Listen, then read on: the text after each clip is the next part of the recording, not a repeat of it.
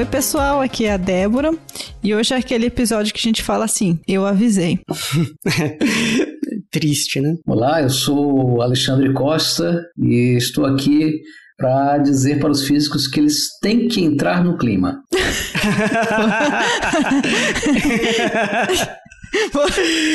é verdade. Não fica nem gostoso, né, quando a gente não entra no clima, né? A gente é bem melhor entrando.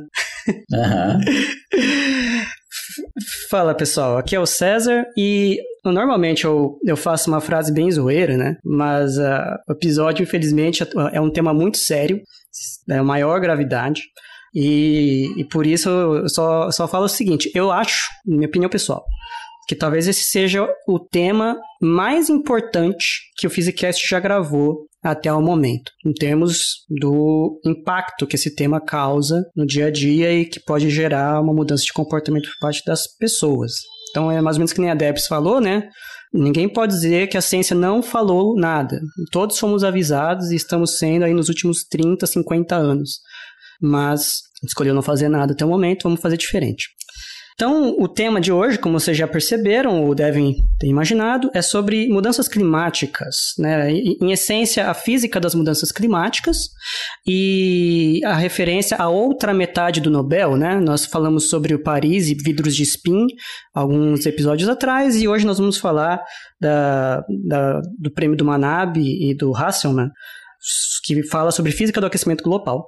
Então nós vamos falar um pouco do, do, sobre as pesquisas deles, mas eu acho que em geral vai ser sobre a física global, né, do aquecimento global, não só necessariamente as contribuições deles, mas também o que for além e o que, que nos aguarda aí no próximo século. Então, quebrar essa simetria em 3, 2, 1. E aqui é uma boa hora para falar dos nossos patrocinadores. Este episódio teve apoio financeiro do Instituto Princípia. Criado em 2017 e mantido pela Fundação Instituto de Física Teórica, o centro tem por objetivo a produção e difusão de ciência, além de conectar a ciência à sociedade. O Instituto Princípio promove diversos eventos de divulgação científica que podem ser de interesse dos nossos ouvintes, como o YouScience, um projeto que mostra diferentes atuações dos cientistas brasileiros e como você pode se tornar pesquisador nesta área. Para mais informações, acesse www.institutoprincipia.org. Princípia, onde a ciência expande o mundo.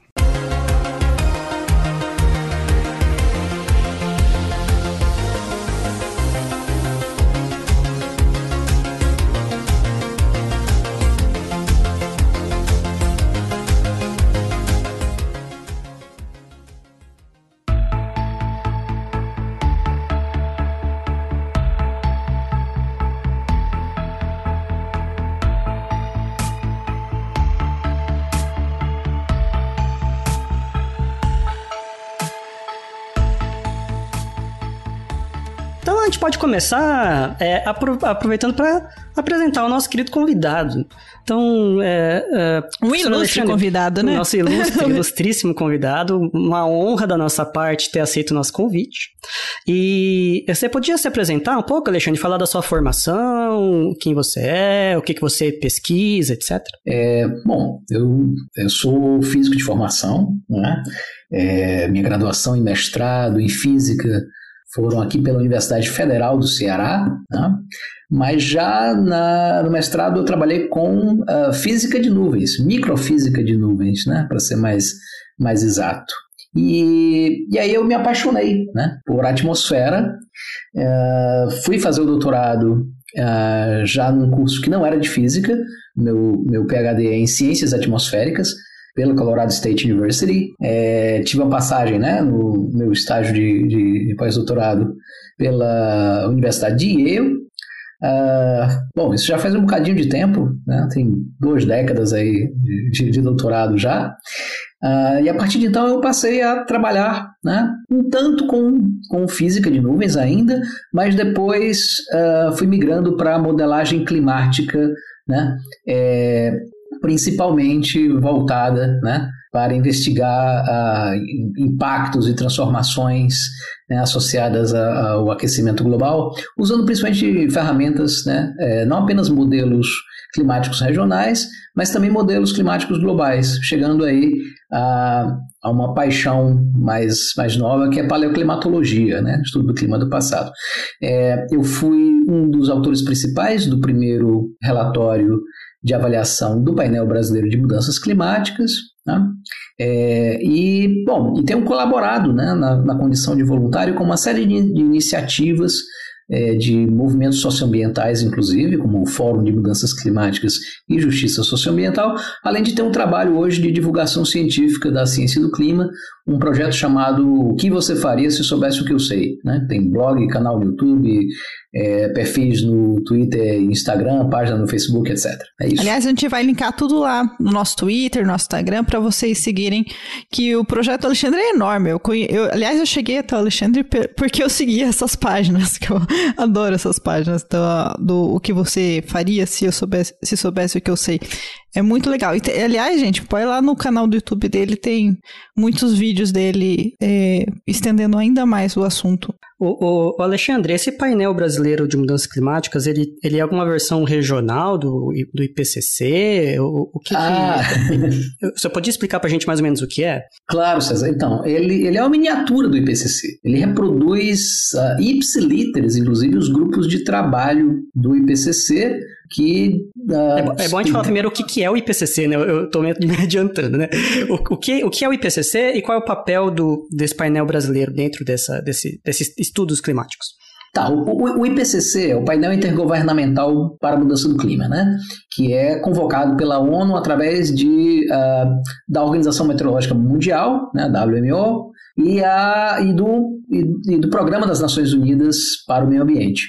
Uh, é um painel de especialistas, né? são convocados, indicados a partir de seus países, que conta inclusive com diversidade regional, é, com a missão, é dizer uh, que porra está acontecendo com o clima e o que é que é para fazer, se dá para fazer alguma coisa. Né? Basicamente esse é o, o resumo. Né? E, o, e o PBMC ele mimetiza a estrutura do, do IPCC, que tem três grupos de trabalho que basicamente é, contam histórias diferentes, né? trazem pedaços diferentes desse, desse quebra-cabeça. O grupo de trabalho 1 é o que lida justamente com as bases físicas da mudança climática. O grupo de trabalho 2 trabalha com é, impactos, vulnerabilidades e possibilidades de adaptação. E o grupo 3 com a parte de mitigação da, das mudanças do clima. Né? É, obviamente, os, os físicos né, tendem a trabalhar mais por motivos óbvios, no, no primeiro grupo. Tá? É, o IPCC, portanto, é um trabalho absolutamente multi transdisciplinar. Tá? Você tem de uh, gente da física, química, biologia, meteorologia, oceanografia, geologia, é, ou seja, das ciências da natureza, mas ao lado de pessoas da, que vêm da economia, da sociologia, né? muita gente da, da engenharia, da parte de hidrologia. Então, para completar o, o, o, quadro, né, o panorama, é tudo isso junto. Questão fundamental aí, né? o IPCC, ao meu ver, inclusive, é um exemplo que deveria ser seguido por todas as áreas do conhecimento, porque é uma iniciativa pública, todo o material do IPCC é público, né? Ah, é uma iniciativa que conta com a, convocação, né, com a participação coletiva do que há de melhor na comunidade científica da área, justamente para trazer o estado da arte dessa ciência à tona.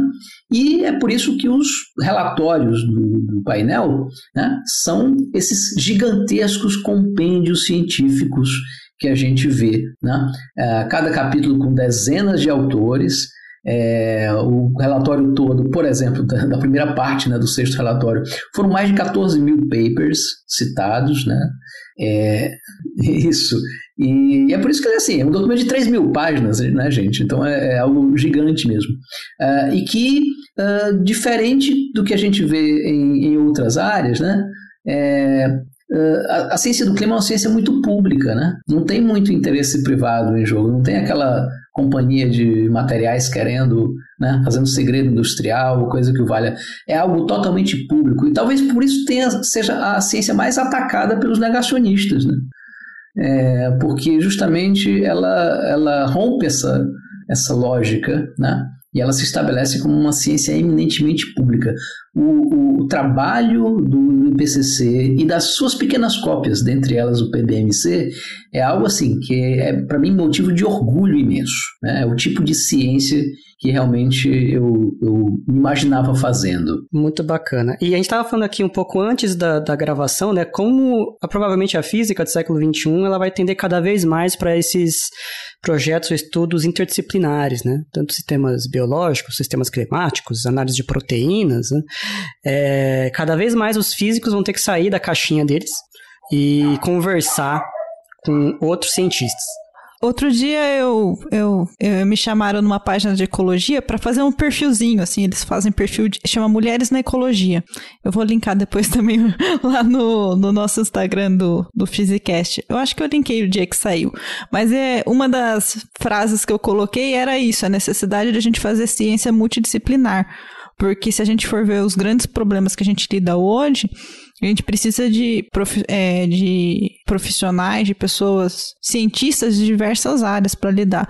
A gente está lidando agora, sei lá, com duas coisas muito emergenciais, seja mudança climática e uma pandemia, né? Pandemia também foi um exemplo de uma coisa que a gente precisou de pessoas capacitadas com vários tipos de conhecimento para lidar, né? Porque foi um problema social, foi um problema econômico, foi um problema é, da medicina, né? Da ciência, biologia de base, é pessoal que trabalha trabalha com infectologia, com epidemiologia, precisou de pessoas que trabalham com modelagem aí para para guiar as, as políticas públicas, né, para como fazer o lockdown, como fazer as quarentenas para mitigar a transmissão.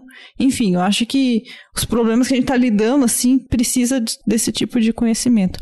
Só ia fazer um parêntese que o IPCC também já ganhou um, um, um, um prêmio Nobel, né? Um Nobel, prêmio Nobel, sim. Isso. É o 2000... Nobel da Paz de 2007. A, Isso. Ao, ao lado do Al Gore. Eu até dispensaria o Al Gore né? é, mas, mas, eu, mas no caso do, do, do IPCC, absolutamente é, merecido. Eu não tenho a menor dúvida sobre isso.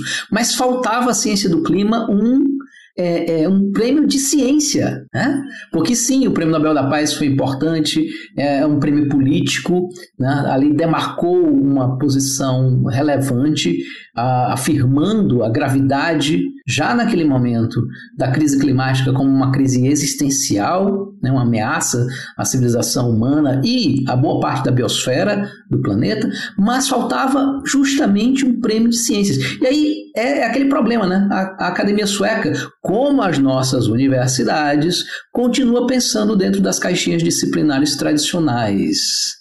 E, nesse caso, onde é que caía a ciência do clima? Né? Justamente uma ciência que trabalha nessa multi-interface de inúmeros ramos do conhecimento humano tradicional. Eis que eu acho que aí a solução né, que foi encontrada né, uh, foi, então, vamos colocar na física dentro do guarda-chuva de sistemas complexos. Mas vamos combinar, né? É, há muito tempo, há muito tempo, a ciência do clima merecia um prêmio Nobel é, de base científica, né? É, dado o tamanho descomunal do esforço posto.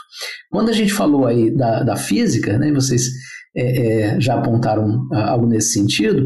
Algo que me, me, me incomoda, às vezes, é como a, a, uma visão muito fechada das possibilidades de, de trabalho dos físicos impede que estes, com sua, uh, o seu treinamento matemático pesado, né, a sua, o, o incentivo a aplicar essa capacidade de modelar sistemas naturais através de equações matemáticas, uh, essa visão tradicional demais da física bloqueia a possibilidade de que esses profissionais cheguem junto de outras áreas e tragam a sua contribuição. Né? É importante dizer, uma parcela importante dos modeladores é, de, de clima, né? a galera que trabalha nos códigos dos modelos, eu inclusive, né? Uh, por muito tempo, né? É, venho contribuindo nesse, nesses, nesses aspectos aí, parametrização de radiação, de microfísica, processo de turbulência, toda essa brincadeira aí, é gente que vem da física e da matemática. Mas, vejam só, os cursos de física, eles não é, não convocam, né? Se quer expõe. Prepara para isso, né? É, se quer expõe os seus alunos a uma temática tão rica, tão maravilhosa, né? É, e que assim, a, e, e, que é uma ciência que que é que, que dá uma recompensa. É, é, não material, né? não estou falando disso, mas é, é, no aspecto, inclusive, ético da ciência, é uma ciência que, que se engaja, né? É, e eu, eu queria compartilhar para vocês uma experiência de um outro físico, uh, uh, é, este é um cientista do clima muito mais né, é, conhecido do que eu, o, e, e, que provavelmente, de maneira lamentável, a comunidade de física nunca ouviu falar, que é o Michael Mann, que é professor da, da, da Universidade da Pensilvânia. Né? É, eu, eu conheci, inclusive, pessoalmente o, o, o Mike é, nos idos de, sei lá, 1997 ou 98, num encontro científico em Dallas, né, em que ele saiu lá da, da recepção da, da Penn State e foi para a recepção da Colorado State, porque na, a nossa recepção tinha é, a cerveja de graça, né? Era o... não, não, não, era cash bar. E aí eu, eu estudante de doutorado, o, Mike pós-doc, a gente se, se conheceu, uh, nos reencontramos muitos anos depois, né?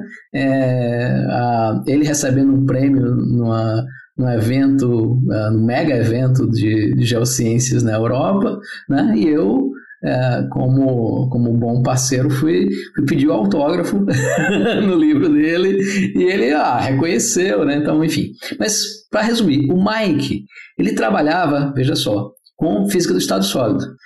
E, assim, nenhum é, é, demérito para física do estado sólido, por favor, né? Mas ele ah, dizia que sentia a falta, né? É, com a, a, repetição né, do tipo de experimento de laboratório, ele sentia a falta daquilo que ele chamava de a, a, da, da, recompensa é, é, mental que a, as big picture sciences né, ofereciam.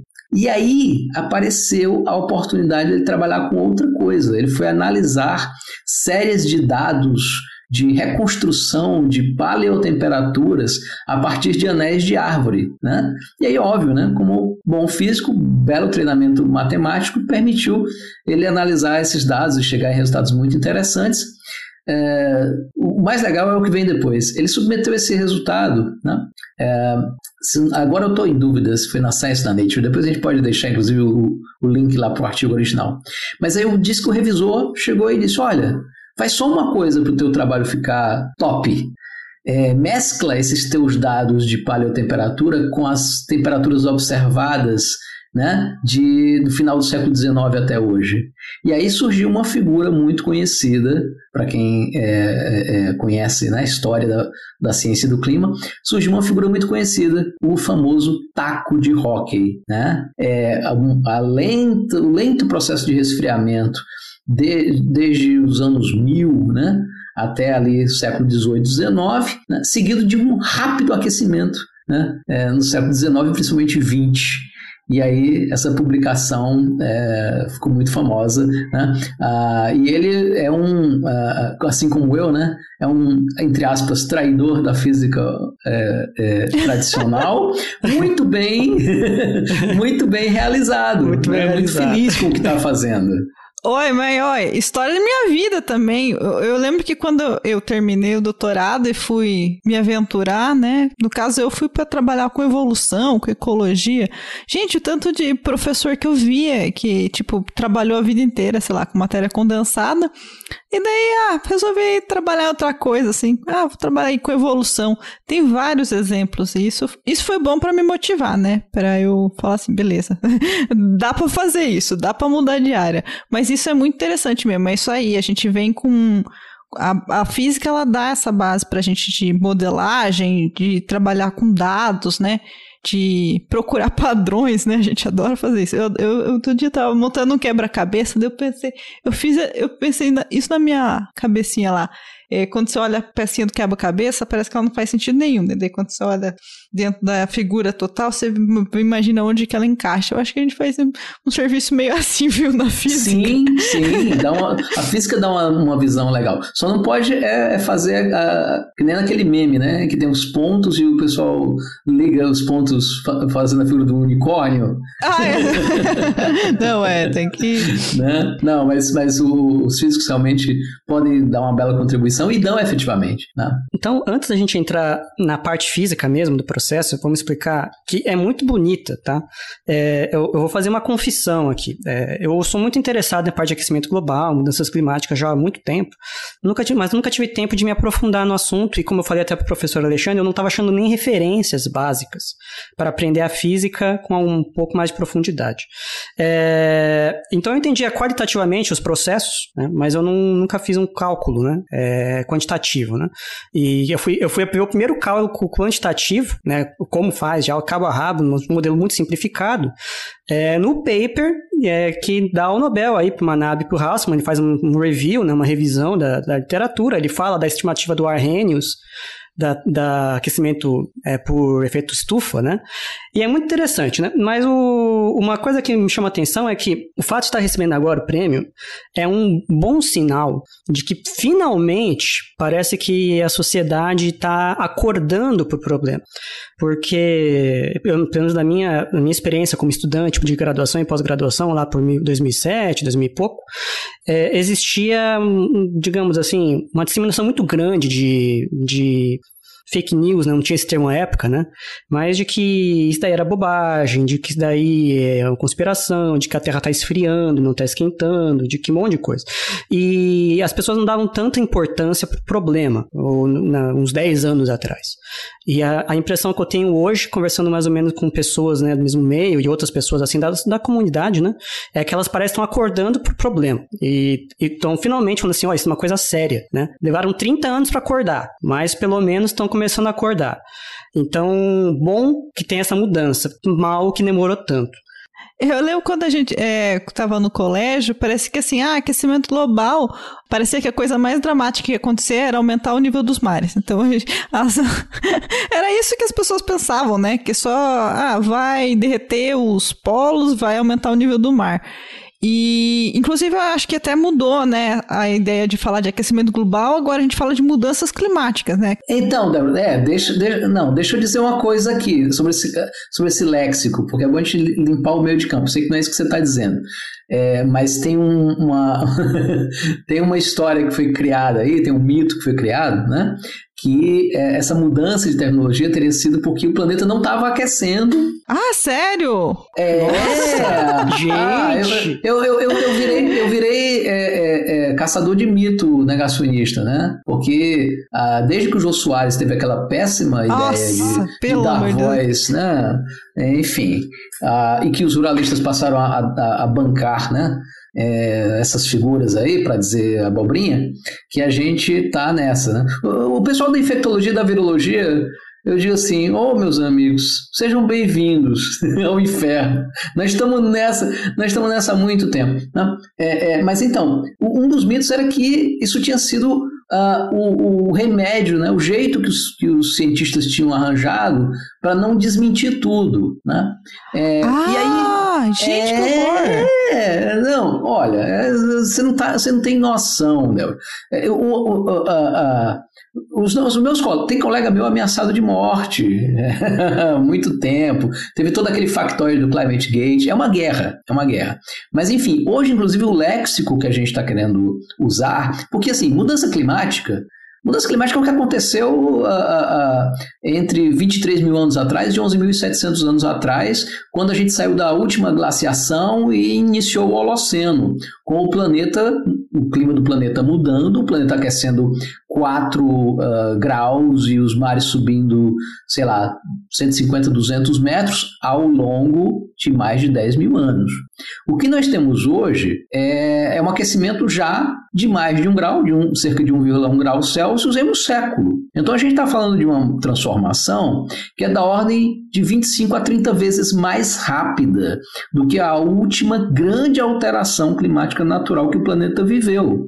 Então a gente, inclusive, tem usado e eu faço questão de afirmar isso, né, é, termos que são que dizem melhor né, a realidade como é do que mudança. Né? Mudança é um troço assim, xoxo, é um troço neutro. Mudança pode ser até para melhor. E não, gente. Nós estamos falando né, de colapso climático, de caos climático, de emergência climática, de crise climática. Né? É algo que põe definitivamente em xeque a organização social humana né? e boa parte da própria biosfera terrestre como a conhecemos. Eu, eu não sabia dessa história, viu? Impressionante. É, é que, assim, eu, eu tô contando uma experiência que a gente está vendo ao, ao, longo da nossa vida, né? É, é, ver essa coisa assim, de, a gente está vendo isso acontecer, né? Tá, a, a é escala, bizarro, eu, né? eu, não sei, eu não sei o grau da escala, bem, assim, existe um negacionismo muito forte já há algumas décadas, né, de aquecimento global, etc, né? E, mas assim, eu já tinha por grupos um pouco mais próximos, ou, ou né, pessoal da biologia que sofria muito por causa da teoria da evolução, aí muita pseudociência. Eu sou cosmólogo, né? Então, muita gente falando que não teve Big Bang, que, enfim, coisas desse tipo. Então, tinha algum grau, né, de, de negação nessas áreas, né? Mas a parte aí que teve do, de aquecimento global, e agora os, os infectologistas estão sofrendo a deles, né? O pessoal que mexe com vacinas, é muito triste, porque isso aí, isso daí ele questiona, né? As pessoas têm que fazer algo quando esses alertas, se eles são verdadeiros, as pessoas têm que se mexer, né? E, e contraria e contraria interesse de quem já está ganhando. Ou você, por inércia, não quer mudar nada. É, então... Exatamente, César. E nesse caso, assim, a, a pandemia ensinou uma coisa ou deveria ter ensinado, é que negacionismo mata. Uhum. Tá? Mas aí só para você entender a, a, de, de onde é que veio, isso não veio do nada não, gente.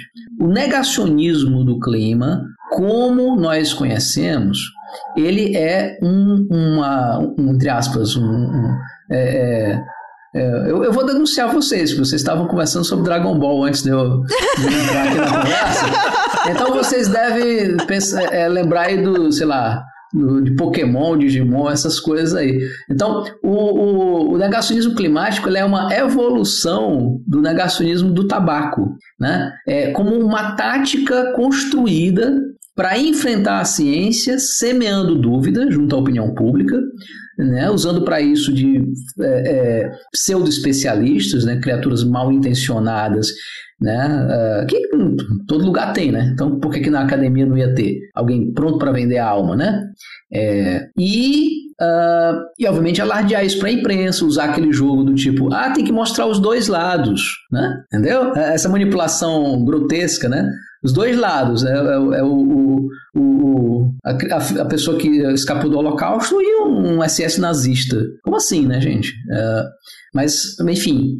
E com muita grana, né? Ah, tem, assim, tem no meu canal essa história contada, né? É, eu, inclusive, tive um diálogo muito legal com o pessoal de um podcast chamado Ciência Suja, recentemente. A gente falou dessa história. Né? É, como a, a ExxonMobil, principalmente, mas o conjunto das, da indústria petroquímica, sabia de tudo, pelo menos desde o final dos anos de 1970. Sabia do risco climático, sabia do, da, da possibilidade de elevação das temperaturas em níveis muito perigosos né, ao longo do século XXI. E a opção dos caras foi muito é, nítida: esconder tudo, engavetar tudo e bancar com milhões e milhões de dólares uma campanha negacionista furiosa. Né? É, é porque a gente está vendo isso ao vivo acontecer agora com a pandemia. A gente viu isso. Né?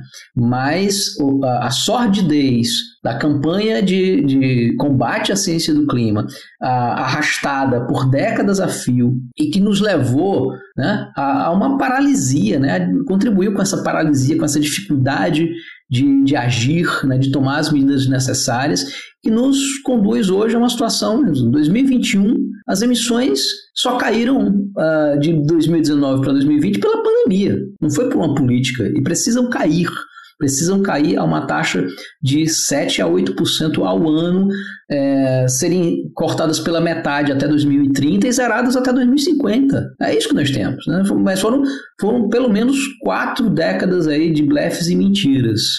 Né, que atrasaram tudo. E é por isso que esse Nobel, assim, uh, ele, ele é bem-vindo, né, porque ele afirma, inclusive, é, uma, um, um, processo que já era conhecido pela, pela ciência né, há muito tempo. E mexe num, num, como fala, num espinheiro ferrado que é política, né? Porque, nossa, é um assunto político, né? A gente acha que Sim. agora está na semana da COP26 e a gente vê, né, o quanto eu ia até comentar da liderança do Brasil, né? Todo o trabalho que teve antes do IPCC. A gente tem muito cientista no Brasil é, é capacitado para isso, né? Para estudar clima. A gente tem é, acho que a, a, estrutura do Brasil né, favorece isso, né?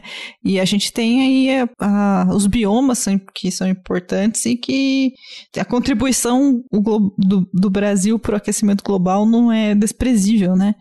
Não, de forma alguma. O Brasil é o quarto maior emissor histórico. Né? É, e, é, e agora. Por conta aí do desmatamento. E tá muito triste, né? Porque o Brasil que tem esse papel, que já teve antes o papel aí de tá até na liderança é, de trazer, de, como se diz, de, é, de discutir o assunto, né? E agora é um dos piores exemplos, né? Infelizmente a gente Não, hoje o Brasil, o Brasil é um párea global hoje em dia. É, o Brasil teve o descaramento de apresentar uma, uma NDC, né, para quem não é familiar com o termo, são as chamadas contribuições nacionalmente determinadas. Né, são os documentos em que os países apresentam as suas, met as suas metas de redução de emissões. E o Brasil teve o descaramento de apresentar uma, uma meta, né, uma NDC, com mais emissões do que a que levou para Paris em 2015. É uma vergonha, né? Por quê? Porque basicamente é, o, o, Brasil usa 2005 como ano base para o cálculo de emissões. As emissões foram reavaliadas, né? foi investigado o desmatamento que houve no passado e se concluiu que as emissões em 2005 tinham sido maiores. Aí o Brasil chega e aplica o mesmo percentual que aplicava antes, ou seja, dando a si mesmo o direito de desmatar mais. Uhum. Parece que hoje na COP ele apresentou uma reversão para esse ah, 2015. Não cai nessa, não é, cai nessa, César. Aí, é. é pegadinha, é pegadinha do não, ele, O inominável, né? Não, eu, eu não tô falando nada, eu não acredito. mas eu, eu, queria, eu queria ler um parágrafo de um livro que eu gostei muito, ele é bem curtinho, chama What We Know About Climate Change, Carrie Emanuel. E ele fala um pouquinho sobre essa questão do negacionismo, as estratégias para negar conhecimento científico, né? E eu acho que ele fala um pouco do que o professor falou aí, né? Ele fala assim, olha, é, é um parágrafo que diz o seguinte, vou traduzir que está do inglês, tá? É, outros componentes de uma campanha de sucesso para trazer dúvida para descobertas científicas incluem você misturar incerteza com ignorância, associar cientistas a extremistas ou então questionar os seus motivos, plantar a ideia romântica de que existem alguns cientistas renegados que estão certos, enquanto todas as organizações científicas estão erradas. Mas a maior parte das pessoas, quando pensaria na sua própria saúde, jamais iria ignorar o conselho de 97 médicos em favor de três. Mas é mais ou menos isso que a alquimia do marketing tornou possível as pessoas fazerem na, no reino da ciência do clima.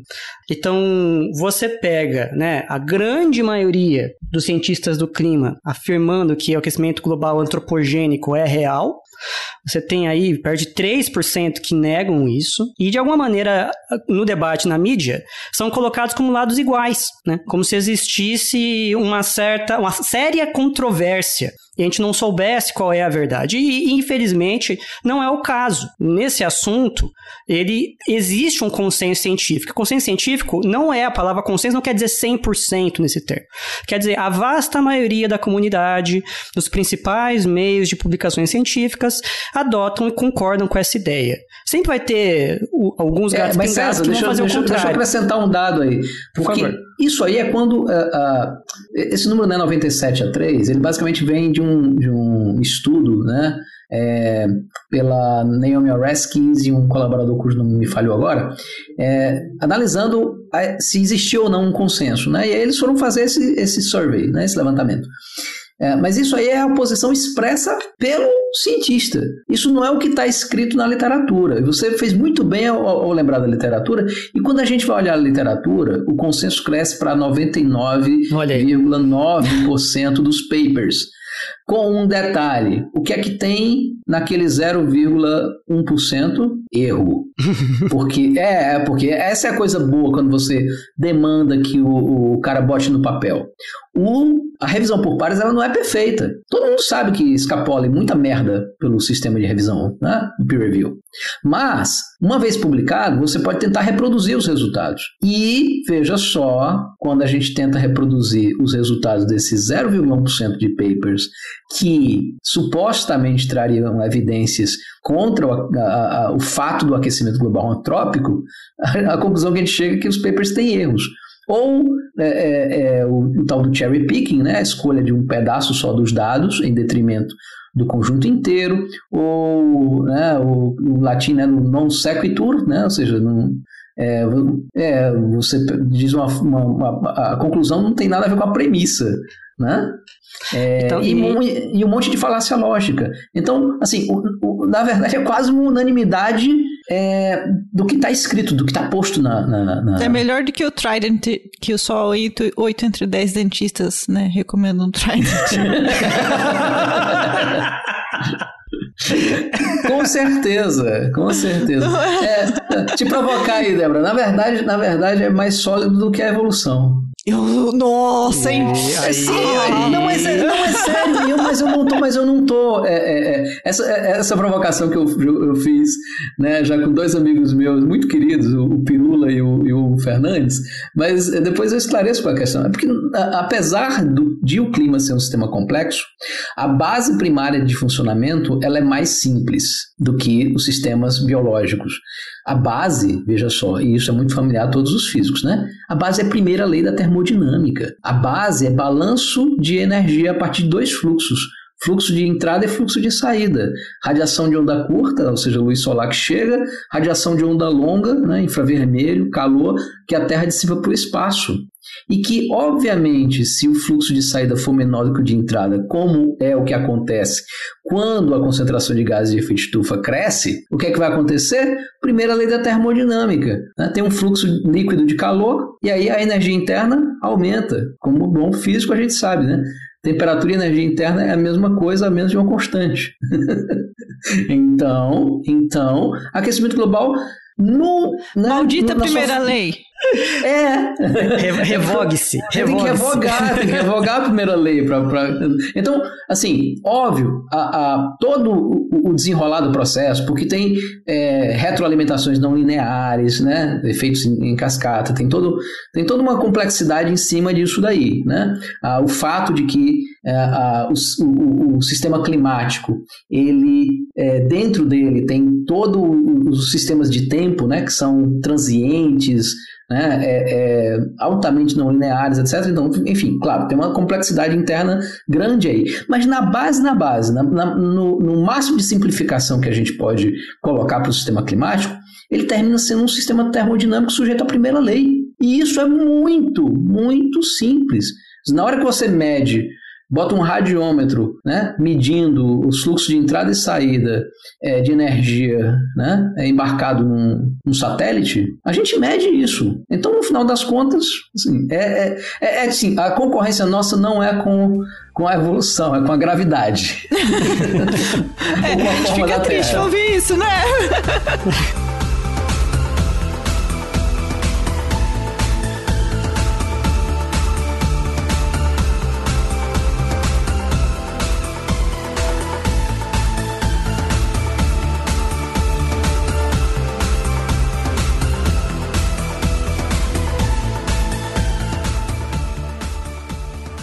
A gente já tá entrando na parte física, isso é, isso é super bacana, né? Mas eu, eu só queria, é, de novo, dar, externar minha opinião em relação a isso, da, porque isso é muito importante. Ninguém, você que está nos ouvindo, ninguém é especialista em tudo, tá? Então, quando você for confrontado com uma ideia, né? Por exemplo, alguém falando que vacina não funciona, que aquecimento global não existe, etc., antropogênico, você tem que sempre se perguntar o que a comunidade de pessoas que estudam esse assunto, os especialistas que dedicaram a vida a esse assunto, acham disso. Se essa visão coincidir com a da comunidade, então beleza, ele só está reproduzindo a visão do consenso científico da área. Se não é igual, então você tem que se questionar por que, que essa pessoa não conseguiu convencer os seus pares que estudam esse assunto. Convencer você que é um leigo no assunto é fácil eu consigo convencer alguém de física de partículas alguma bobagem usando um linguajar é, rebuscado muito tranquilamente, falando um monte de mentira se eu quisesse. A pessoa não tem como refutar porque ela não conhece o assunto. Então, o, o, se, se, alguém te apresenta um argumento que parece né, razoável, convincente, por exemplo, que o aquecimento global não existe, você tem que começar a questionar se, esse, se esse argumento convenceu os seus pares. Se não convenceu, algum motivo técnico tem né? Tem alguma falha que pode ser sutil naquele argumento e que você, como leigo, não vai perceber. Então, tome cuidado. Se aparece alguém, não sabe, num grupo obscuro de WhatsApp, num vídeo, no YouTube, na televisão, falando aquilo, vá atrás de uma fonte das grandes associações científicas, o que que eles acham, né? se lockdown funciona ou não, se a vacina funciona ou não, se aquecimento global existe ou não, se Big Bang é correto ou não. O fato de ter uma pessoa que é especialista supostamente na área não garante que essa pessoa está falando o que a comunidade científica acha daquele assunto. Então, sempre mantém esse ceticismo. Muito cuidado, porque é muito fácil ser enganado. Muito fácil mesmo, se você não tomar cuidado. Tá? Então, eu acho que é, é o que você pode tra tratar como assim, sua barreira de segurança, com você quando não é especialista em tudo, não tem como ser, como não ser enganado por, por argumentos sutis. Sabe? Tem argumento que é errado, mas é sutil o erro. E você não vai perceber, que vai perceber alguém que estudou o assunto. Pois é, até, até porque assim, é, esse sutil é relativo, né, César? É, assim, tu, tudo o que a, a negacionistas falam é absolutamente grotesco, assim, não é, é, é, mas realmente para para a pessoa que não é da área, que não conhece, né, pode parecer razoável, pode fazer algum sentido. Às vezes, às vezes como você mesmo usou, né, o, o, o linguajar rebuscado, o jargão da área é suficiente para impressionar. Né? Uhum, perfeito. Bem, defeitos os devidos alertas, vamos entrar na física então do, do processo? É, você quer. É, o, o, eu, vou, eu vou falar um pouquinho do que o, o Alexandre falou. Pelo amor de Deus, me corrija, tá, Alexandre? Se eu falar alguma bobagem, porque não é a minha área, eu estudei, mas posso falar besteira, né? Manda ver. então, qual é assim a ideia básica por trás do, do que nós chamamos de aquecimento global? O que é está acontecendo? O principal fenômeno por trás desse, desse, disso que está acontecendo é o efeito estufa. Então, o efeito estufa ele é até certo ponto benéfico para a vida na Terra. Então, ele advém, né? Então, vem do balanço energético, como o professor Alexandre falou, se o seu sistema vai manter a temperatura constante, equilíbrio térmico, o seu sistema, no caso, é a Terra, a energia que entra tem que ser igual à energia que sai. Então, a energia que entra está vindo basicamente do Sol. E a Terra, ela absorve essa radiação solar, o pico dela está em comprimentos de onda menores, né, no visível, e quando ela absorve, parte dessa radiação é refletida para o espaço, seja uhum. na superfície do planeta, seja em calotas polares, seja em nuvens. Principalmente parte, nuvens principalmente de nuvens, né? E parte é absorvida. Mais ou menos 30% é refletido, o tal do, é o chamado albedo da Terra. É, em português é albedo, albido, não sei como é. É, albedo. Albedo da albedo Terra. 30 por, mais ou menos por aí, né? 30% é refletido, os outros 70% são absorvidos. Quando você absorve, o sistema esquenta, né? E ele irradia radiação, na forma principalmente nas faixas de infravermelho. No caso da temperatura da Terra. Então, existe uma lei que eu acho que no ensino médio é muito pouco explorada, que ela é muito bonita e deveria ser mais explicada no ensino médio, chamada é, é, lei de Stefan Boltzmann, que fala a potência irradiada por um corpo é, por uma certa temperatura. Então, é, são, são, são, as duas, são as duas é, leizinhas empíricas que é, a gente consegue tirar da lei de Planck, da Exato. radiação de corpo negro. Né? Exato. Uma delas é essa, né? Que e a outra é a, a, lei, e a lei, é a lei de deslocamento de Wien, ou Wien, que é o pico de, de frequência da emissão da radiação do corpo. Então ela está em todo lugar, essa lei. Ela basicamente fala né, que a, a, a, emissão, a potência emitida por radiação é proporcional à temperatura quarta. Então ela cresce rápido, porém esse, essa temperatura em questão está em, em escala absoluta, em Kelvin. Então, se você aumenta, vai, de 10 para 20 graus, não é que a temperatura dobrou. A temperatura ela aumentou de 283 para 293 Kelvin. Então ela não, ela não chegou a dobrar nessa, nessa unidade, que é o que tem que ser usado nesse caso desse problema. É, e é interessante que, a depender da temperatura que o corpo tiver, ele vai emitir em certas faixas de frequência. A Terra, na temperatura dela, é mais ou menos infravermelho, né? Mas se você pega, por exemplo, um ferro quente, ele, ele fica brilhante, né? É porque ele está em temperaturas que ele está emitindo já no visível, o pico de emissão dele. O gás do seu fogão, o foguinho lá, a, a cor que ele emite tem a estar tá associado à temperatura que ele está. Bem, então você faz um equilíbrio energético, né? O quanto de energia que está entrando e qual que ele tem que emitir para não esquentar. Você usa a lei de Stefan Boltzmann e você chega a uma temperatura de 18 graus negativos, mais ou menos, que é frio, muito abaixo do que nós percebemos. Que bom, que bom que a Terra de verdade não é isso, né? Que bom que a Terra de verdade não é, é essa não é a Terra 18, de verdade. É, 18 graus abaixo de zero, basta o que eu peguei no Colorado, lá em Fort Collins, no doutorado, e, e, no, e no pós-doc lá em New Haven, menos 19 graus com, com vento pô. É, é, é, é tortura. Então, essa Imagina seria o planeta sendo isso aí. Essa seria a média do planeta, né? Teriam regiões mais frias e mais quentes, né? Mas a média seria essa. Só que até a temperatura do planeta não é por aí. Eu acho que é perto de 15 graus, se eu não me engano. É, é... Isso. Tô correto, professor? Isso mesmo. E, e aí, por que que não está acontecendo isso? Porque esse modelo que a gente fez, ele, ele ignorava efeitos da atmosfera. Basicamente, a, a superfície, a, a, a radiação ia embora, né? Que o planeta emite e, e nada bloqueava no caminho. Na vida real, existem gases, a, a, que a gente chama de gases de efeito estufa, que absorvem e reemitem essa radiação para a superfície. É literalmente gás, né? Porque pode hum, ser gás é... de vaca, né? Pode, pode. As vaquinhas estão lá dando a sua contribuição. e... É, desculpa. Oito anos. Momento quinta série. Do... Quinta é, da quinta série mim, saúde da quinta série em você. Ah, é, os gases na atmosfera. O gás na atmosfera, é isso. Bem, o ponto é que se você faz isso, né, você vai ter alguns, alguns, alguns gases que fazem muito pouco, né, com a radiação que vem infravermelho. Então, oxigênio e nitrogênio, eles não interagem basicamente com radiação no pico do infravermelho, então eles deixam passar reto. Mas outros gases, que é vapor d'água, principal, é, dióxido de carbono, metano, é, é, eles interagem com essa radiação, a absorvem e a reemitem. E, então essa radiação fica presa na Terra. É, é uma, em, em, analogia, é como se você estivesse no seu carro e você fecha o vidro. O, o vidro não deixa passar infravermelho, então ele, ele, o infravermelho fica preso dentro do carro e o seu carro vira uma grande estufa. E o que nós estamos fazendo, em essência, né, é o seguinte, como humanidade, né? Nós estamos num carro enorme. Aí, aí viu, César? Importante, importante aí. Lembrar, aí entra a lei divina, porque pela temperatura da Terra, né? Uh, onde é que vai estar tá o, o, grosso da emissão de radiação? Né? É só a gente pegar, né, colocar lá na, na, na, equaçãozinha, a gente vai chegar à conclusão que vai estar tá na faixa do infravermelho, em torno de 10 micrômetros nessa ordem de magnitude aí.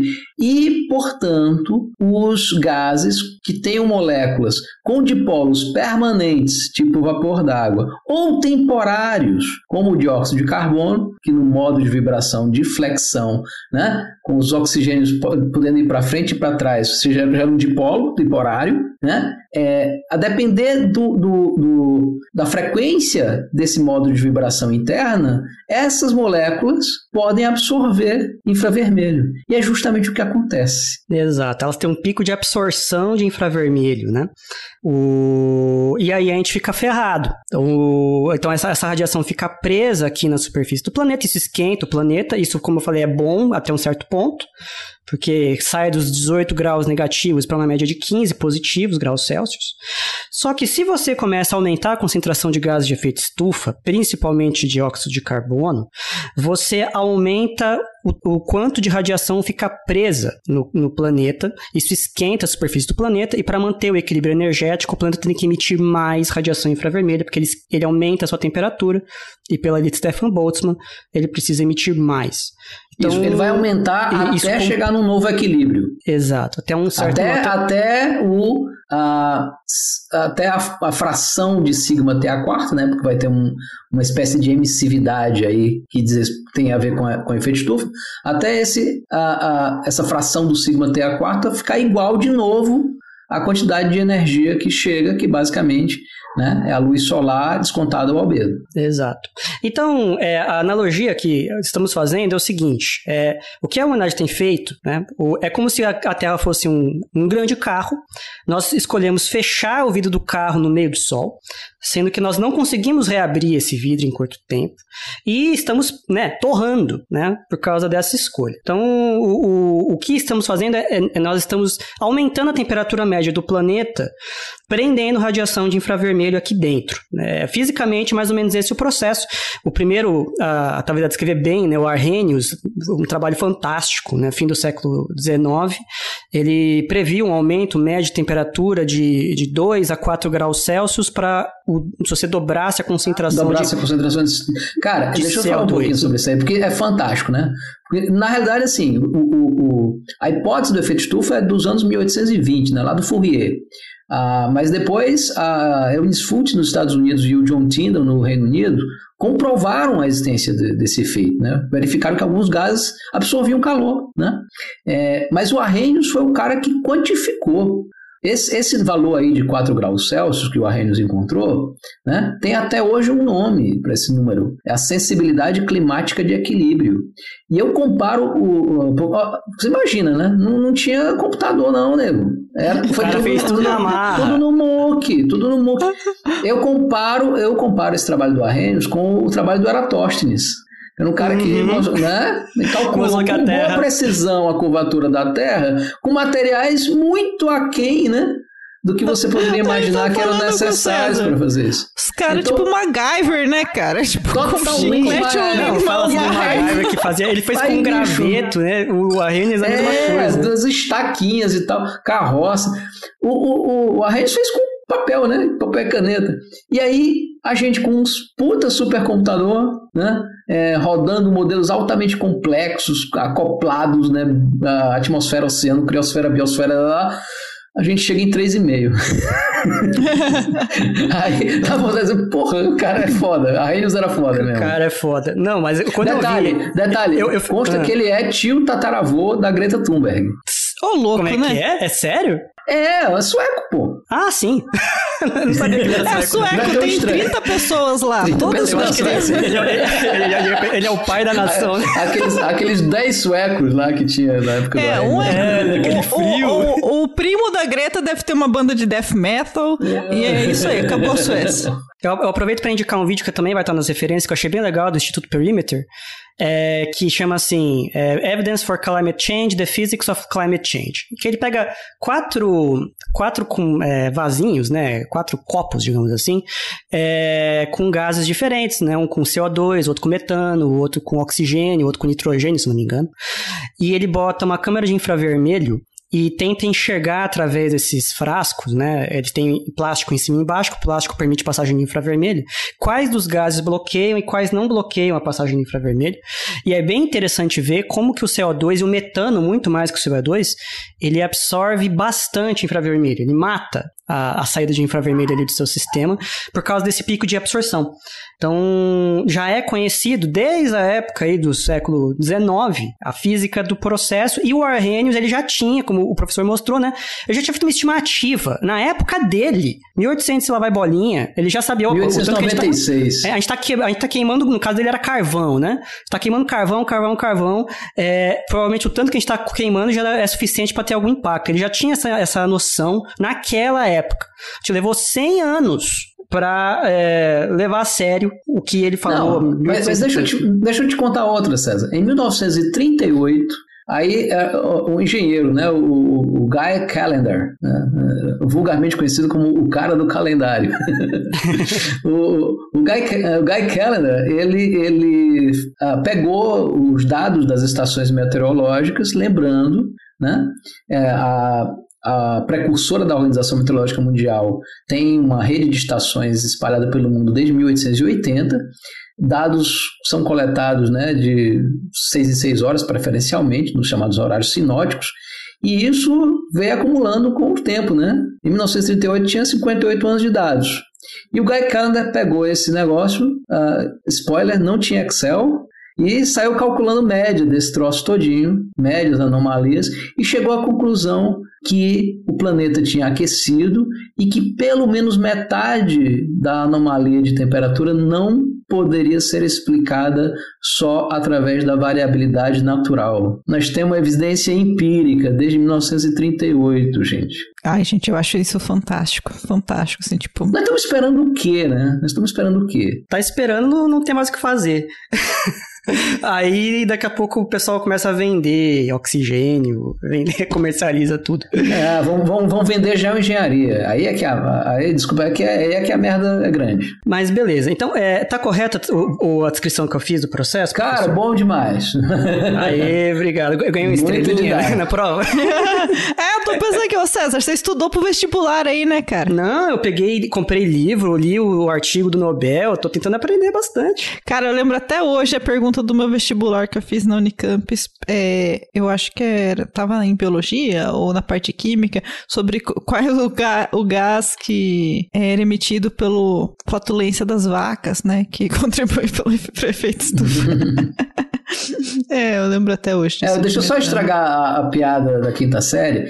É, é, porque o grosso do metano sai pela boca mesmo. Ah, é, pelos arrotos? É, por é, causa é, do... é, a fermentação do rumen. Na verdade, o problema é esse. O rumen né? Ele fica naquele compartimentozinho é, é, é, do aparelho digestivo dos ruminantes e ele fica fermentando ali, como é a fermentação é anaeróbica, produz metano. Aí o grosso sai pela é, boca, eu, na verdade, eu tipo não lembro 70% se é pela boca. Mencionava a flatulência mesmo. Eu lembro que era por causa da atividade pecuária. Porque isso já, isso na minha época de vestibular, gente, isso faz 84 anos, né? gente, já, já, já sabia disso, né? Como que também a atividade pecuária é um, é um, é um problema também, né? Sim. Né? Mas eu, depois de tudo que o César falou, acho que é bom então a gente colocar aí ó, também o Milestone, que parte do Nobel, né? Um quarto do Nobel, então também foi por causa desse... Você citou, né, o Manabe aí, né? Do, uhum, sim. Do... Manabe. É, foi é, o... que isso foi um quarto do prêmio do Nobel, né? O... É, e a outra metade, outra quarto foi pro Hasselman, eu acho. É. é o trabalho do Manabe foi muito interessante, gente. Muito interessante. Você pode explicar é, pra gente, professor, qual que é o trabalho é, dele? Então, uh, basicamente, era uma atmosfera coluna, né? Ao invés de a gente usar um modelo complexo de circulação geral, você tinha uma coluna atmosférica e, uh, basicamente, ele foi verificar o que, é que acontecia se você jogasse mais CO2 na atmosfera.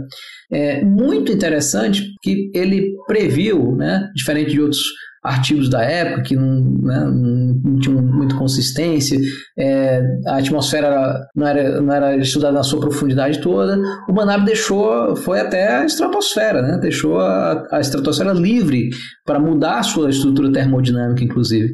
E ele chegou à conclusão que mais CO2 aquece a troposfera, mas resfria a estratosfera. Né? É, ao que é esperado, inclusive. Né? É, é, Qual é a, a ordem das camadas? Falando. Qual a ordem das camadas, então, professor? A, a, parte de baixo é a troposfera, né? é onde acontece, né? É, é, é, onde inclusive a temperatura é maior embaixo. Né? É, isso não significa que ela é, é, instável, né? mas significa que ela tem pouca estabilidade né? termodinâmica. Né? Então você permite movimentos verticais, e ao permitir movimentos verticais, você tem basicamente os sistemas de tempo, né? É, tempestades, né? Tudo acontecendo de maneira muito animada aqui na troposfera. Já a estratosfera é aquele troço né, é, é, bem sem graça, porque a temperatura cresce com a altitude, e aí no caso é, ela tem muita estabilidade na vertical. Os movimentos na estratosfera são basicamente horizontais, né, com alguma oscilaçãozinha vertical, é, e é lá, inclusive na estratosfera, onde está o pico da concentração de ozônio. Né? É, que, vejam só, é um, é um gás de, de efeito estufa, ao mesmo tempo que é um gás que absorve ultravioleta do Sol. É, a estratosfera tem essa característica de, de ficar mais quente à medida que você sobe, né, à medida que a altitude aumenta, justamente por conta do ozônio. Né? Ao absorver o ultravioleta, ao filtrar o ultravioleta. Ele estava guardando essa energia lá nas camadas mais, né, mais acima. O que acontece é que parte, quando você coloca muito é, efeito estufa embaixo da troposfera, você evita que parte do infravermelho que antes chegava na estratosfera chegue. E aí você termina tirando uma fonte de, de calor da estratosfera. Você fica só com ultravioleta. Na verdade, você fica também com infravermelho, só que em menor quantidade. Né?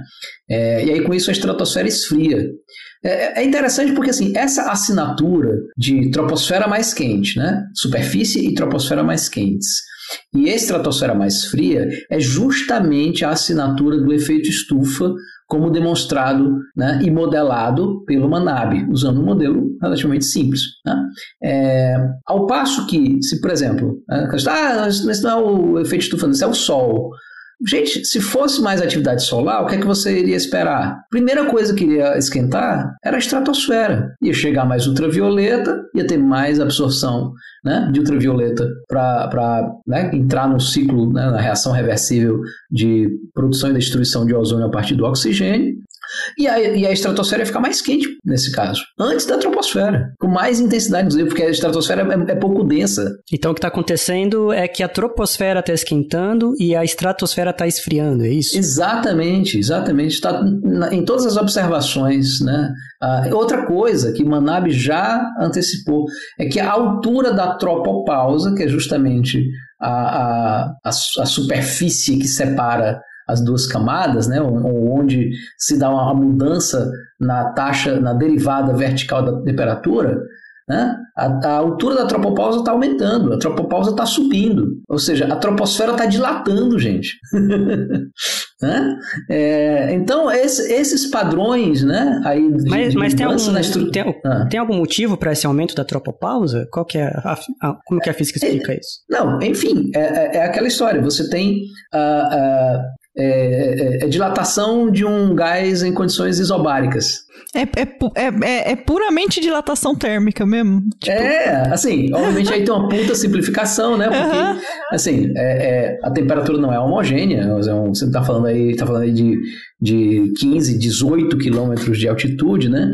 Então tem o, tem o efeito, inclusive, de, de mudança de temperatura por, pelo processo adiabático ou quase adiabático, né? É, no caso de haver condensação. Mas, enfim, a, a grosso modo é isso, de maneira bastante sim, simplificada, é a dilatação de um gás. Eu, eu fico de cara, assim, quando alguns, alguns argumentos que a gente vê negacionista falando, eles são rebatidos por umas coisas que estão muito bem fundamentadas, né? Tipo, Sim, coisas simples. É ah, não sei isso você, que... a, aquela maluquice, aquela maluquice de dizer ah, Vênus é quente por causa da ah, pressão. pressão né? Aí o cara joga no PV igual ao NRT. Aí dá vontade de dizer, meu amigo, aí realmente só terraplanista mesmo, porque no caso Vênus planista, né? Porque tinha que ter um domo mantendo o volume constante para que a pressão fosse proporcional à temperatura, né? Uhum.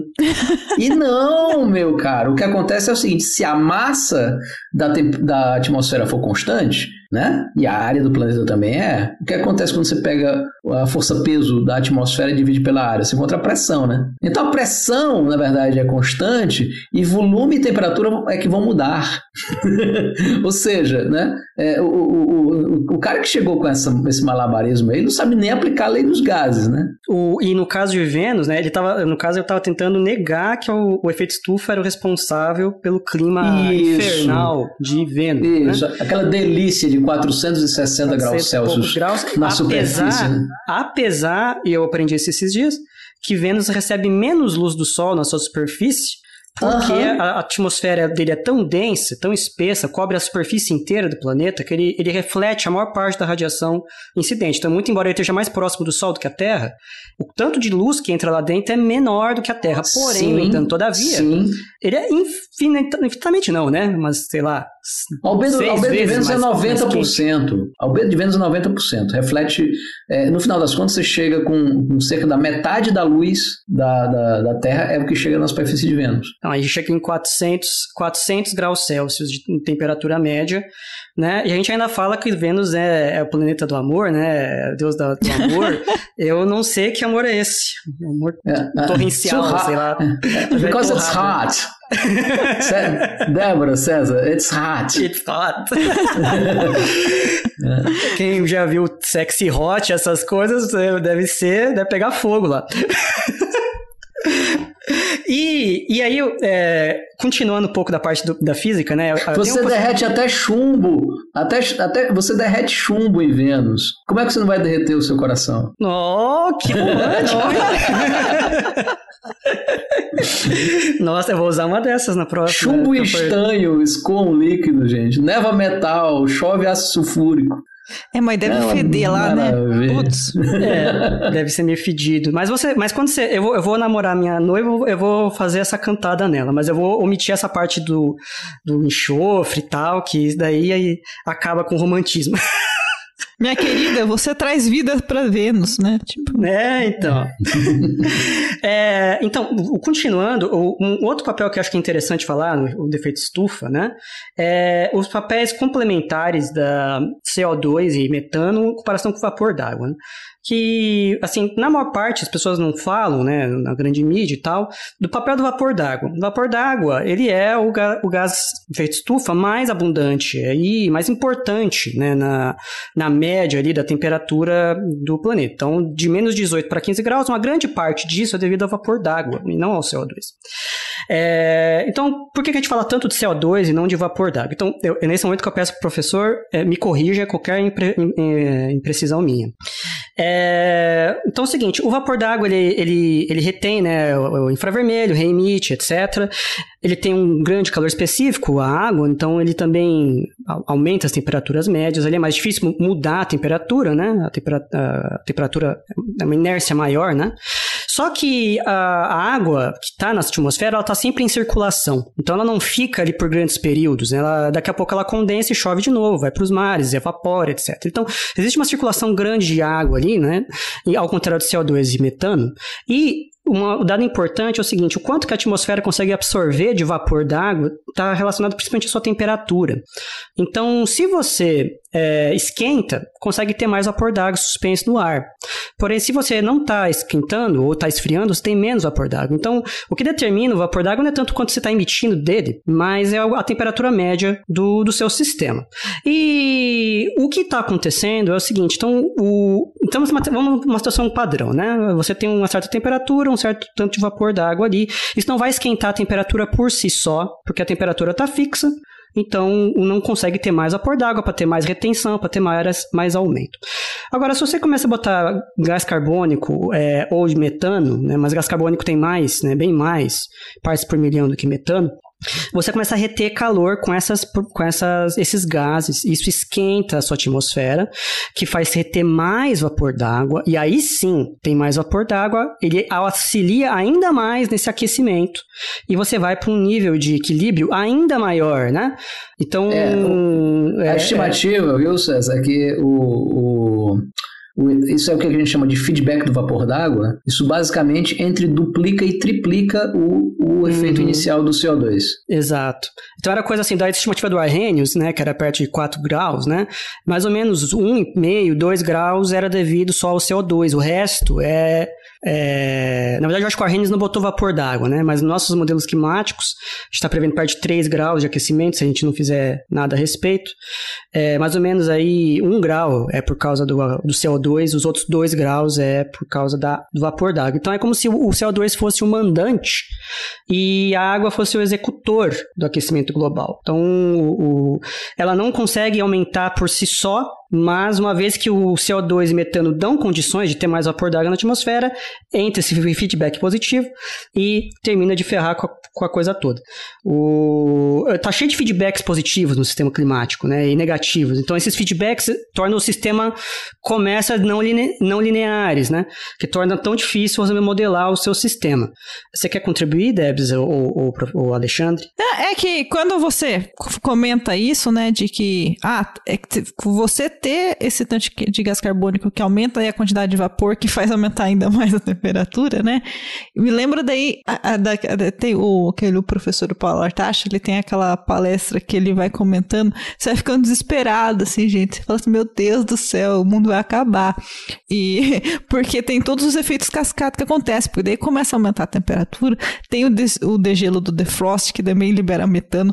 Vai acontecendo um monte de coisa que só vai piorando a situação, assim. É, é o, o, é, isso, tem o feedback do permafrost, tem, tem o, o, o feedback que envolve vegetação. Né? Ah, é, tá cara, isso é a, é muito interessante. A, a, Quando eu vejo, não é só vegetação, eu vejo muito trabalho. O pessoal também. da ecologia que pessoal que estuda ciclo, né, dos elementos, ciclo de carbono, ciclo de nitrogênio, ciclo de fósforo, você tem toda, toda as cadeias alimentares, elas, elas são baseadas nesses ciclos, né? Você tem a quantidade de elemento em cada nível trófico e eles veem como que isso afeta, porque afeta a vegetação, a vegetação é mudar a quantidade de alimentos altera o, o, a, o balanço dos herbívoros que vai mexendo dos carnívoros carnívoro, você altera todo o equilíbrio ecológico. Aí você tem toda aquela zona também de aumentar a temperatura do oceano, você acidifica o oceano. Enfim, assim, é um. Aí eu, eu começo, me dá até uma palpitação, assim, sabe? tipo. Não, ó, isso aí é uma das coisas que precisava cair a ficha. Né? A Débora numerou vários aí dos feedbacks. É, uh, o sistema climático terrestre é altamente não linear, ao ponto de no, na época geológica que a gente conhece como Pleistoceno, né, 2,8 milhões de anos para cá, o, o, a Terra alternou entre estados bastante diferentes, estados climáticos bem diferentes, né, os glaciais e os interglaciais, separados um do outro por uma amplitude de temperatura média global da ordem de 4 a 5 graus, né, é, com um, concentrações de gases de efeito estufa em torno até abaixo de 200 partes por milhão de CO2 no, no caso do, do, máximo glacial, e acima de 250, chegando até às vezes próximo a 300 partes por milhão no máximo interglacial. Isso aí é disparado, gente. Esse processo é disparado por aquela besteirinha da oscilação uhum. na inclinação do eixo terrestre. A precessão né? ali, né, do, é, é, do eixo na, de na, rotação, né? É, na verdade é a nutação, né? É a oscilação uhum. da ah, inclinação do eixo. Certo. É, é, é da, da, da, mudança de obliquidade, né? É, que é um, um, um, ciclo de 41 mil anos. Né? A precessão termina contribuindo com aspectos regionais também, é, assim como a mudança de excentricidade, mas quem governa mesmo isso aí é, é, a mudança de obliquidade. E que é um troço que perturba tão pouco o estado inicial do sistema que você poderia até dizer, ah, isso não vai dar em nada. Só que os feedbacks internos amplificam esse processo, né? E voilá, você termina tendo uma alternância gigantesca de, de, de, de estados. Tem até um, acho que a Débora vai gostar dessa historinha. Tem um, um, um, o principal processo aí, no final das contas é o do é o que entra o, o fitoplâncton na jogada. Tu conheces essa história, Débora? Não sei, será que conheço? É, Acho que não. Então, pois é, basicamente é o seguinte, deixa eu contar muito rapidinho. É, porque quando o, o, a inclinação do eixo muda, você ilumina proporcionalmente mais ou menos os polos, né? E aí você pode facilitar ou dificultar o crescimento da calota, né? É, especialmente ah, no caso, no Pleistoceno, a gente tem calota polar no hemisfério norte, então aí entra essa que é muito mais sensível, mais variável. Aí isso termina é, jogando um papel importante. Né? É, óbvio, entra em ação o feedback de albedo, né? porque se a calota cresce, ela reflete mais luz solar, tende a resfriar o planeta e crescer calota. Né? Só que aí entram outras coisas também. Ah, o próprio feedback do vapor d'água vai entrar em cena. Vai entrar um outro processo que é o seguinte: quando você começa a crescer a calota polar, você tira a água do oceano. E aí o oceano vai rebaixar. Né? Rebaixando o oceano, você expõe porções é, de terra que antes estavam cobertas pelo mar, né? em geral, inclusive, pouco vegetadas ou não vegetadas. E isso permite, né, por conta aí dessa terra que foi exposta, que o vento transporte sais de ferro para o oceano. Principalmente se a terra for alaranjada, avermelhada, ela é muito rica em ferro. E veja só, os oceanos são em geral pobres em ferro. Por que, é que o fitoplâncton não, não cresce tanto? Em geral, é falta de ferro. Aí tem, né, chega é, essa dose extra de ferro. E aí o que, é que o fitoplâncton vai fazer? Ele vai crescer que agora ele tem ferro para crescer, sequestrando CO2 da atmosfera e esfriando mais o planeta e fazendo com que a calota polar cresça mais, fazendo com que o oceano rebaixe mais, expondo mais terra nua, transportando mais ferro, fazendo o fitoplâncton crescer, reduzindo o CO2, etc. Como efeito colateral disso ainda tem outro feedback, porque o fitoplâncton, ou pelo menos algumas espécies, têm no metabolismo deles a produção de dimetilsulfito, né? É, sabe o cheiro do mar? Vocês reclamando aí do enxofre. Não, gente, enxofre não é só fedido. Cheiro do mar é gostoso. E é, e é o DMS, é o DMS, emitido por, pelo fitoplâncton no seu metabolismo. Só que o DMS, que é um composto volátil, quando chega na atmosfera, ele é oxidado pelo oxigênio. E aí, rapidinho, ele chega em quê? Em SO2, SO2 vira SO3, SO3 com a água vira H2SO4, e se combinar o H2SO4 com qualquer outra coisa, dá um sal de sulfato.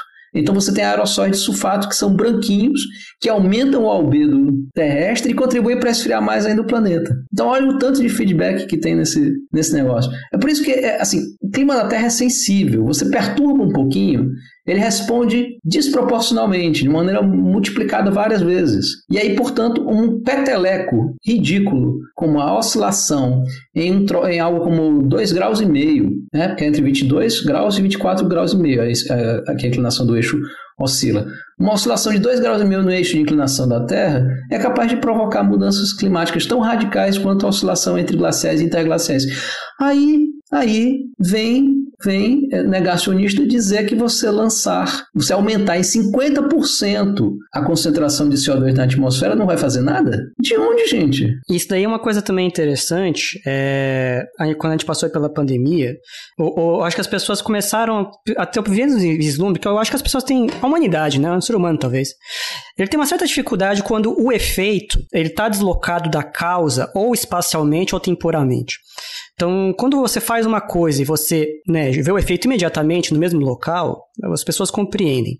Mas quando você faz uma certa ação e essa ação vai gerar efeitos em lugares diferentes ou em, né, em tempos diferentes, por exemplo, no caso da Covid, nós percebemos de que se você fazia um lockdown, né, você só ia começar a ver efeitos disso dali a 13 dias, 15 dias, 20 dias, né? Porque muitas das pessoas já estavam infectadas, então não adiantava, elas já, já estavam contaminadas. Né? Então você tinha um delay entre a sua ação e e o efeito de contaminação. Você não via um efeito imediato no tempo, né? Que você ia para casa hoje e amanhã já estava caindo os casos. No caso do sistema climático, acontece algo parecido. Ele tem uma inércia muito grande. Então, você faz um monte de loucura agora, não quer dizer que você vai ver isso no mês que vem. Né? O, você está contratando uma catástrofe hum. para daqui a algumas décadas. E, e o ponto é. E, e, outra coisa, e outra coisa, além disso, tem a, a, a, variação do tempo, né? Que é o elemento quase randômico uhum. sobreposto ao. Né? Tem, é, é, que esse aí, inclusive, é o trabalho do Hasselmann, para a gente lembrar, né? É muito bem ilustrado no Cosmos Novo, com, com o Neil deGrasse Tyson, né? Hum. no episódio que ele fala, ele, ele mostra o tempo e clima, tem, né, no passeiozinho dele com o cachorro à beira-mar. O cachorrinho vai para um lado e para o outro, parece um troço totalmente aleatório. E aí é o tempo. Já a trajetória do, do Neil é aquela coisa né, mais uhum. certinha, mais corretinha, e é o clima. Então tem ainda esse é, é, elemento aí que uh, pode ofuscar né? Exato. É, a percepção. É assim, né? Poxa, tá frio aqui em Itatiba, né? Pô, clima, né? Aquecimento global, né? Tá fazendo frio em Brasil. Não tinha o caso do Trump lá? Ele falava assim, ah, tava frio em Nova York. Ele falava assim, ó, oh, e esse aquecimento global que não esquenta as coisas e tal. Então, esse tipo de contra-argumento é um argumento muito fraco, certo? O seu sistema, ele tem variações, mas o ponto é que ele, ele tá exibindo uma tendência. É uma tendência muito clara que diverge do, do que você esperaria de um sistema sem perturbações humanas, no caso, né, com é, gases de efeito estufa. Então, no, no, painel do PCC, quem tiver coragem de abrir, logo numa das primeiras páginas, e tem um, tem um gráfico que a gente vai criar no Ixar aqui no nosso episódio, que é a previsão, né, por simulações, né, do que nós medimos, você tem, tem as simulações sem nenhum efeito humano, e, e com efeito de, de, de gás de efeito estufa e o medido. Então você começa a ver lá pelos anos 70 em diante é, um crescimento da temperatura medida e, ao mesmo tempo, um crescimento dos nossos modelos numéricos é, acompanhando o observado. Enquanto que o sistema natural esperado seria mais ou menos estável, nessa faixa de 50 anos, né, onde houve essa divergência. Então, é, é como o professor falou do da, taco de hockey, né, é, existe uma existe uma, uma diferença muito clara de tendência, de embora existam variações, a tendência é que você está tendo um aumento de temperatura e está fora da faixa de erro esperado por esses modelos. E das suas medidas experimentais. Né?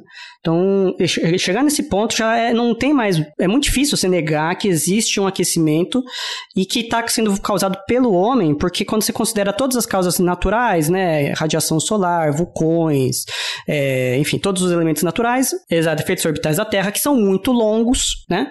Então, efeitos orbitais há milhares de anos, sabe? Então, o que nós estamos vendo é uma tendência de crescimento, claro, na ordem de, de décadas, né? 50 anos, algo que a gente esperaria que talvez acontecesse em milhares dezenas de milhares de anos. E nós estamos fazendo isso em 50 anos. É, na, na, verdade, César, deixa eu só dizer uma coisa. É, o correto mesmo seria que em alguns milhares de anos, né, de maneira hum, bastante lenta, a gente rumasse a uma nova glaciação. Esse seria o normal, né? É, se a gente continuasse o ciclo, de, é, o ciclo de, de glaciação e, e, de, e deglaciação do Pleistoceno. Mas é, é, a, a gente cancelou esse. Né, não, não precisa se preocupar em ter roupa para nova glaciação, porque a gente cancelou esse negócio. O problema é que a gente é, é, cancelou com força demais. né? O mais provável, deixa, deixa eu só uh, finalizar aqui esse raciocínio, porque isso é, isso é importante, gente. É, a quantidade de CO2 que nós temos hoje, ela não tem nenhum paralelo né, nos últimos, no mínimo, 2 milhões de anos. O PCC coloca isso porque é muito cauteloso, mas muito provavelmente, né, assim, na literatura, a gente encontra que o mais provável é que não tenha paralelo nos últimos 5 milhões de anos.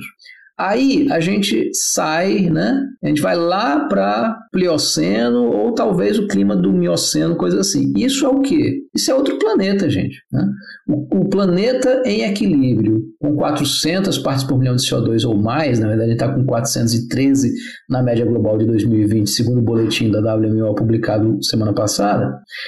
É, é, um, é, um, é um planeta com mares 20 metros acima, sem calota polar no hemisfério norte e 3 graus mais quente. Isso é feito de, assim, para chegar no equilíbrio a longo prazo, né? É, é, é então, assim, de fato parece que não há é, é, eu, eu acho que tem mais percepção hoje do problema, mas não com a. Com a ainda não caiu a, direito com a, com a gravidade é. devida, né? Isso. Porque não é algo que você consegue tirar da tomada, né? né? Assim, ah, então vamos resolver o problema de uma hora para outra. Mesmo que a gente pare de emitir agora, tem uma inércia do sistema que vai persistir. É, tem, eu, eu, gosto de dizer, eu gosto de dizer o seguinte: as emissões é, são a, a, derivada da concentração. Né? Então, quando você é, quando a gente zerar as emissões, a concentração de gases de efeito estufa ela estaciona. Né? É, quando a gente. Aí veja, a concentração de gases de efeito estufa estacionando, isso significa estacionar o aquecimento global? Não. É, a, o, o aquecimento global vai estacionar quando for zerado o que a gente chama de forçamento ou forçante radiativa que é o desequilíbrio entre os fluxos de energia de entrada e saída. E, obviamente, isso vai, só vai ser possível quando o planeta aquecer até o ponto em que o, a emissão de infravermelho, né, o voo em velho sigma até a quarta, equilibrar a radiação que vem do Sol. Hoje, o, o, esse termo aí, o forçamento radiativo, ele é estimado em algo como 2,72 watts por metro quadrado.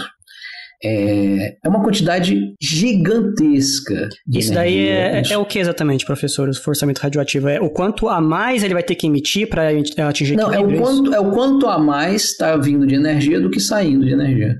Né? É a diferença entre esses fluxos.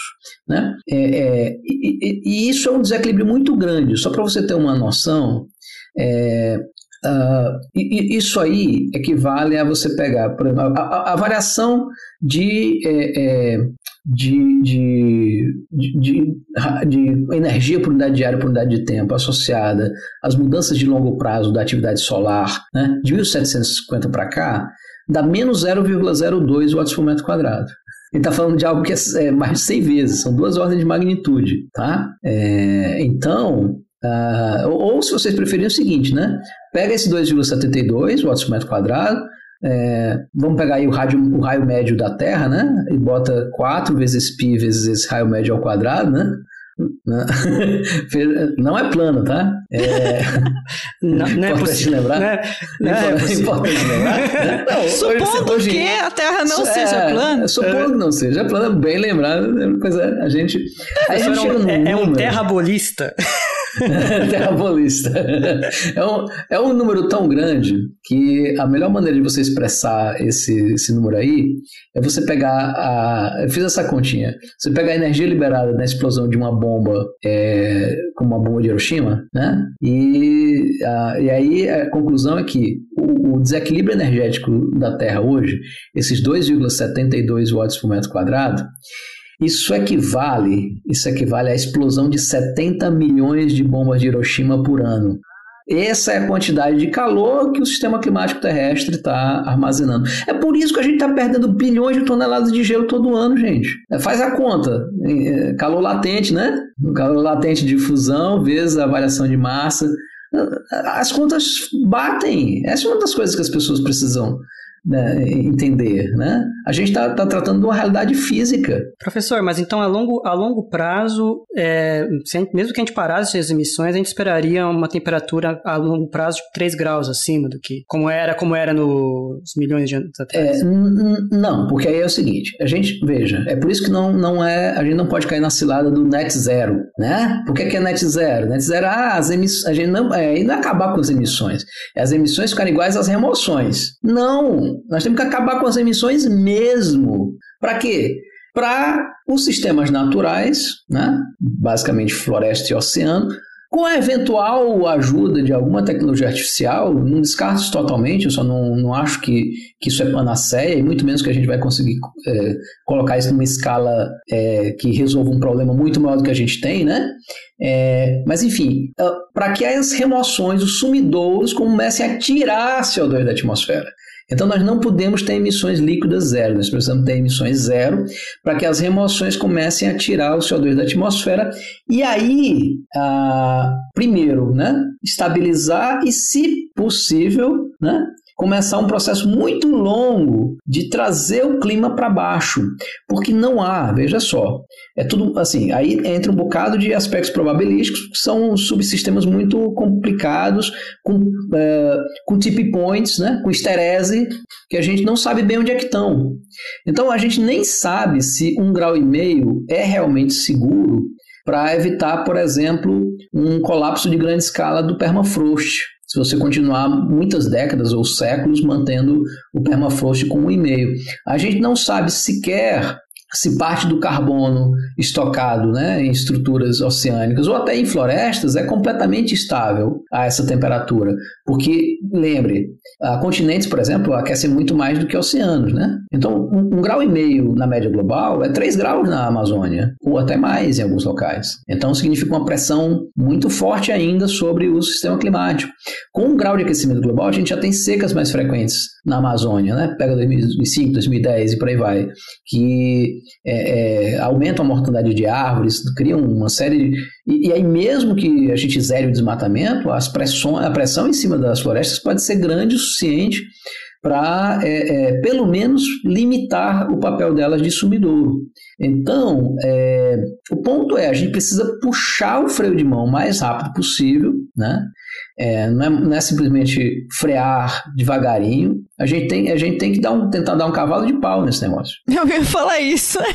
Eu quero dar um cavalinho de pau. Uma, uma, coisa, uma coisa era antes, né? É, se a gente tivesse começado a agir duas décadas, três décadas atrás, aí você ia pisando tranquilo no freio, né? Se precisasse apertar um pouquinho mais, o ABS entrava e você brecava o troço né? A, relativamente de boa, né? Era mais um susto. Mas agora não, gente. Né? A gente colocou muito da inércia térmica do sistema em ação. Né?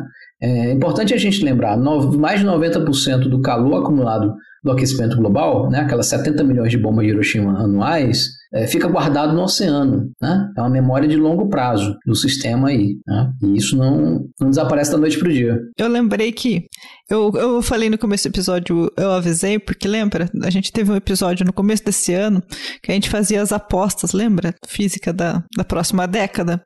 E a minha aposta era sobre físicos de mudanças climáticas, né? Que é, ia ter demanda, né, de profissionais nessa área, mas que é um algo assim urgente demais. É, mas eu fico, fico meio deprimida, gente, porque eu penso no colapso né, é, social que isso representa. É que assim, agora eu penso em questão de pandemia, né? O quanto a gente está falando bastante aí de, de sistemas biológicos, das florestas, tal, o colapso das florestas, o que isso representa para a humanidade também, né? É, é bizarro. Eu fico, eu fico muito assim. É, eu lembro do episódio de Chernobyl, cara, quando chega lá a cientista para avisar que ela percebeu que tá, tinha acontecido um acidente nuclear, e daí o político fala assim: por isso que ninguém gosta dos cientistas. que parece que a gente tá prevendo o fim do mundo, né, cara? Mas é. é, é mas é aquela história, né? Se, se tiver realmente, se nós estivermos em risco de um fim de mundo, né? É, qual é a, postura né, que o cientista deve ter? É avisar. E acho que essa, essa foi a grande, é, desculpa, uma grande sacanagem, né, Débora, que foi feita é, sistematicamente. Né? O, o, o, o, microcosmo da, da pandemia ele é, ele é ilustrativo do que a, a ciência do clima tem. Né? Figuras de, de né, maravilhosas como como Pasternak, como Átila, né, foram sistematicamente acusados de alarmistas, catastrofistas. O Átila, né, é, é, virou, né, assim, o inimigo público número um, né, ah, você está torcendo contra, né? O, o, Anthony Fauci lá nos Estados Unidos também. Virou... É, Fauci, né? E, e, olha, quantas vidas o Atila salvou, né? Vamos, vamos é, é, então, os avisos da ciência são fundamentais e acho que aí tem uma, tem uma questão de compromisso ético, moral da ciência. Nós não podemos tratar a ciência como algo, entre aspas, neutro ou distante, ou distanciado, né? Numa situação como essa. Como assim, neutralidade? Você é neutro entre o vírus e a humanidade. Uhum. é isso? Né? Então, assim, a, eu me recuso, esse é um aspecto fundamental, eu me recuso, por mais que isso tem implicação né, é, é, na forma de, de, de, ataques virtuais, na forma.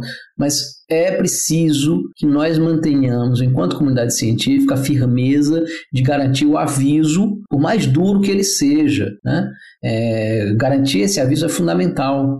Uh, e mais do que isso, né? o meu, meu role model não é simplesmente o cientista que avisa, né? não apenas como antes se pensava, né? Escreve no relatório e manda o relatório para os governos. Não funcionou, né? A gente viu que isso não funcionou. É... E não só apenas como um cientista que faz divulgação científica, mas o cientista que se engaja eu hoje dou apoio explícito na forma de informação, na divulgação em redes sociais, de movimentos é, é ambientalistas, de movimentos como o, o, o, inspirado pela Greta Thunberg, né? É, é, o Fridays for Future.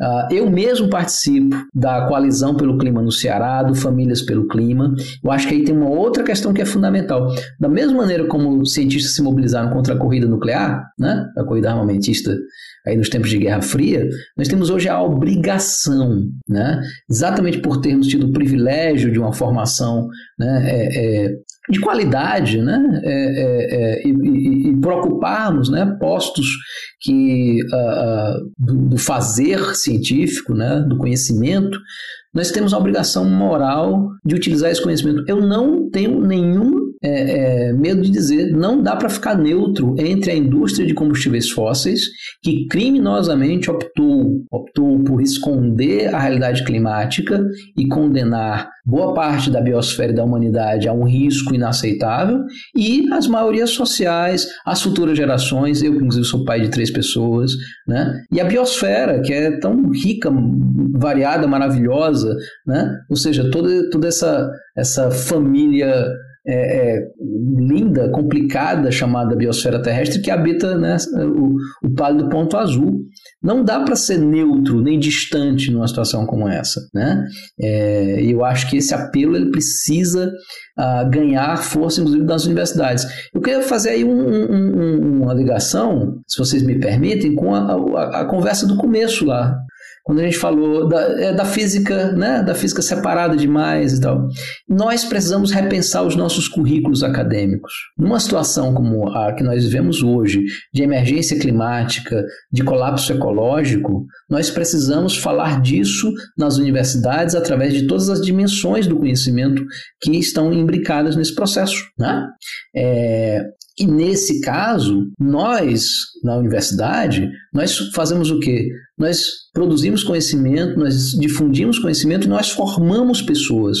Nós precisamos formar pessoas preparadas para enfrentar o que vem. Nós precisamos, obviamente, de uma geração com o mínimo de coragem agora para promover a, mudanças imediatas, mas mesmo que, que a gente consiga fazer isso, né, seja através da COP26 ou por outros mecanismos, né? É, mobilizando na escala, né, mudando os governos, tirando os governos negacionistas do caminho, fazendo mudanças na escala subnacional, seja como for, ainda assim vai ficar um legado muito complicado para as gerações seguintes.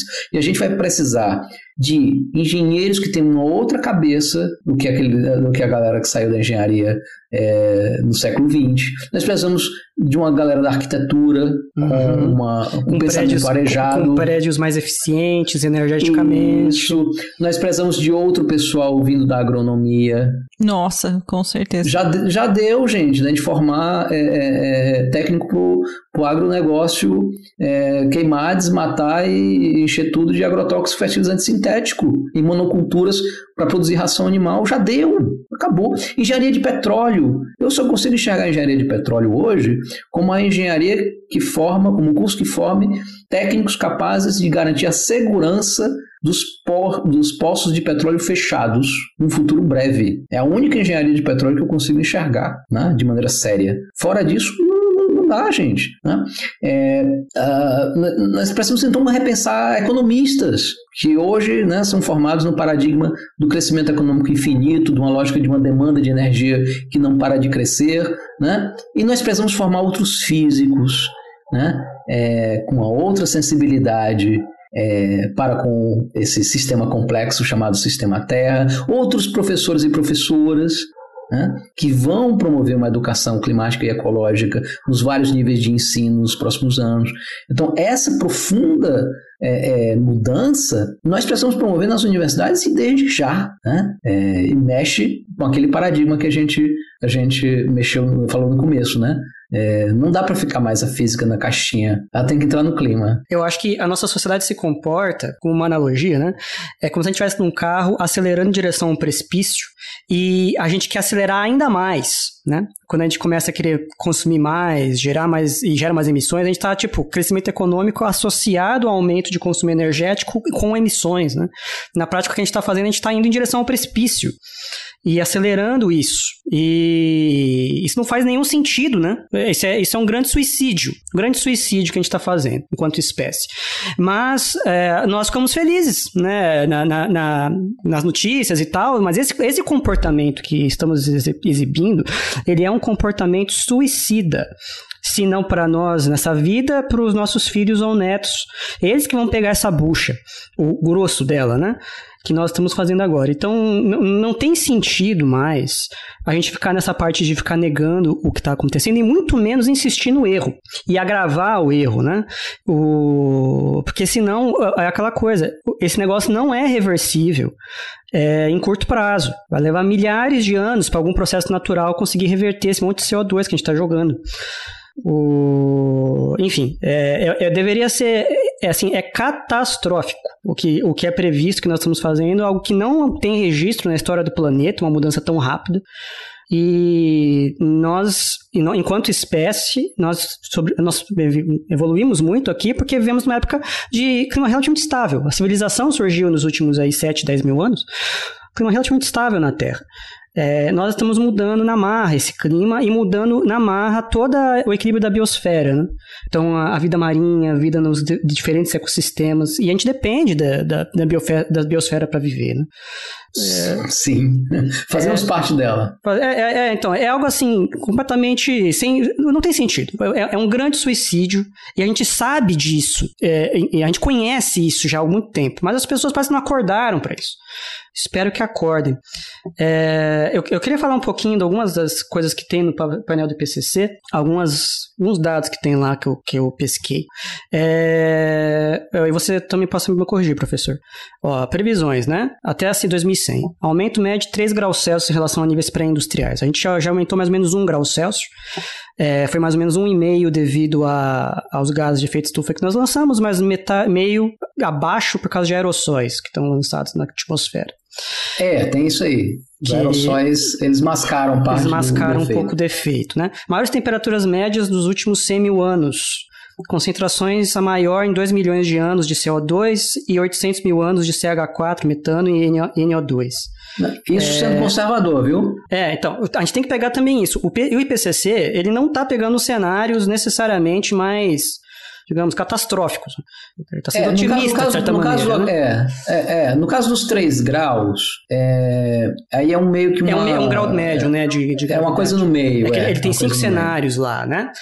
É, na verdade são inúmeros, são vários, mas ele destaca é, o SSP 1.9, o SSP 1 2.6, o SSP2 4,5, o SSP3 7.0 e o SSP5 8.5. São cinco cenários aí dois muito ruins, é, um que é o único que segura a onda ali em 1,5, que é o SSP 1.9, o outro que fica ainda abaixo de 2 graus, e o do meio do caminho, que é muito parecido com o que nós estamos seguindo hoje, né, com as promessas levadas para a COP é, de Glasgow, a COP 26, é, que levam ao aquecimento global da ordem de 2,7 graus, né? Esse perto de 3 graus que você colocou aí. Aí, finalizando alguns dados, né? Perda de massa de gelo quatro vezes maior entre 92, no período 92 e 99 em relação a 2010 a 2019. Então, 2010 2019, quatro vezes maior que o período mais ou menos uma década antes. Né?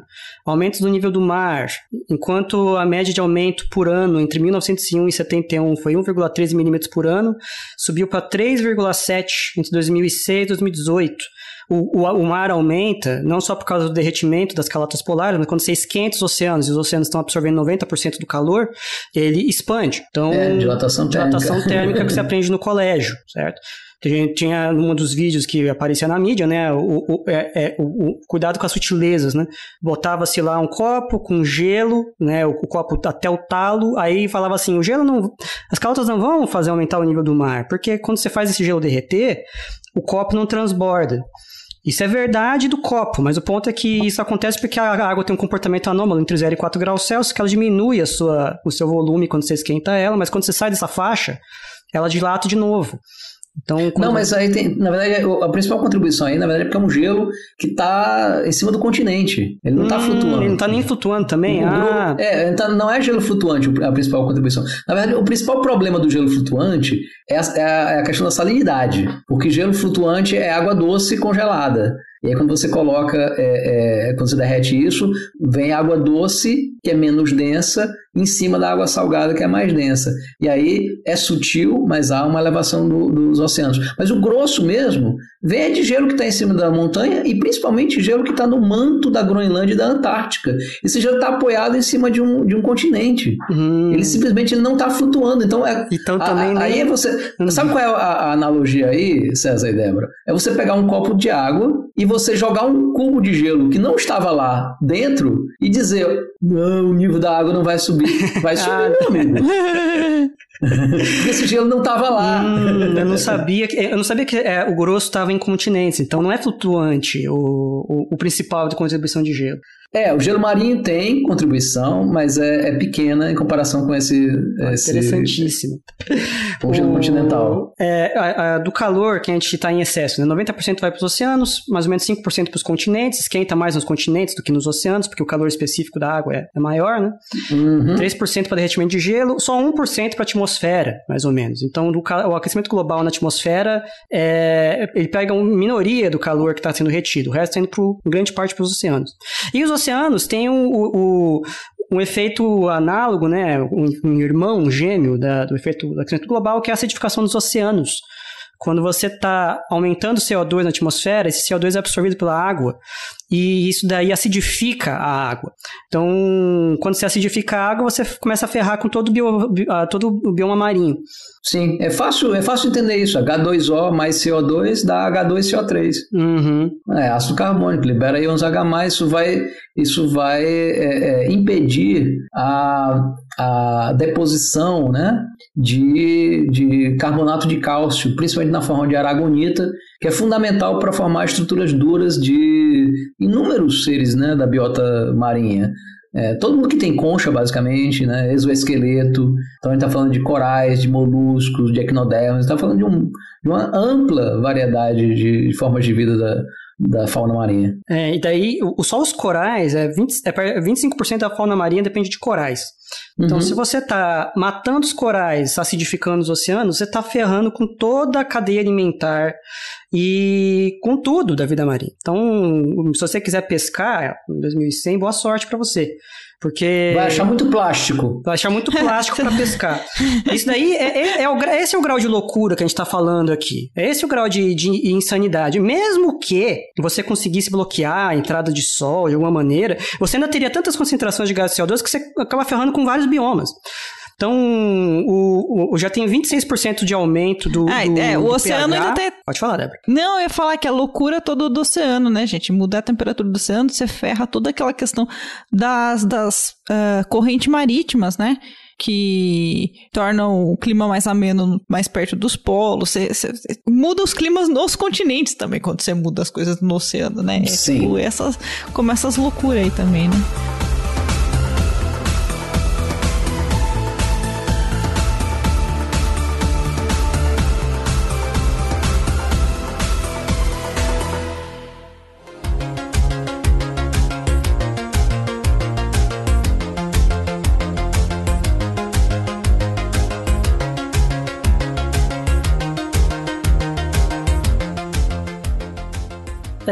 Então, gente, o, tivemos que finalizar aqui nosso episódio. O professor Alexandre é, explicou magistralmente aqui um pouco da física do aquecimento global, todos os feedbacks envolvidos, o risco severo que, enquanto espécie, nós passamos e, e todas as milhares, milhões de outras espécies que compartilham o planeta conosco.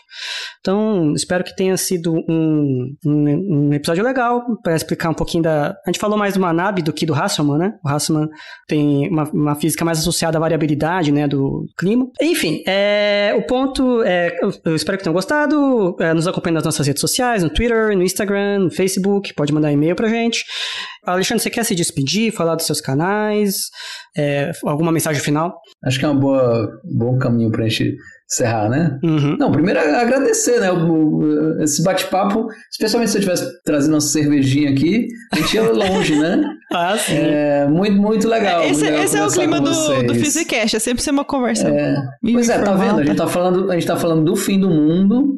É, então. Mas não estamos. É, é, é, eu acho que assim, o fundamental é agir, né? Não adianta é, simplesmente desespero sem ação. Né? É, nós precisamos de ação. Né? E ação significa é, votar direito, ir para a rua, divulgar ciência, fazer qualquer coisa dessas. Né? É, e acho que é, o, é, é, dever moral de todo cientista, todo pai, todo cidadão fazer isso.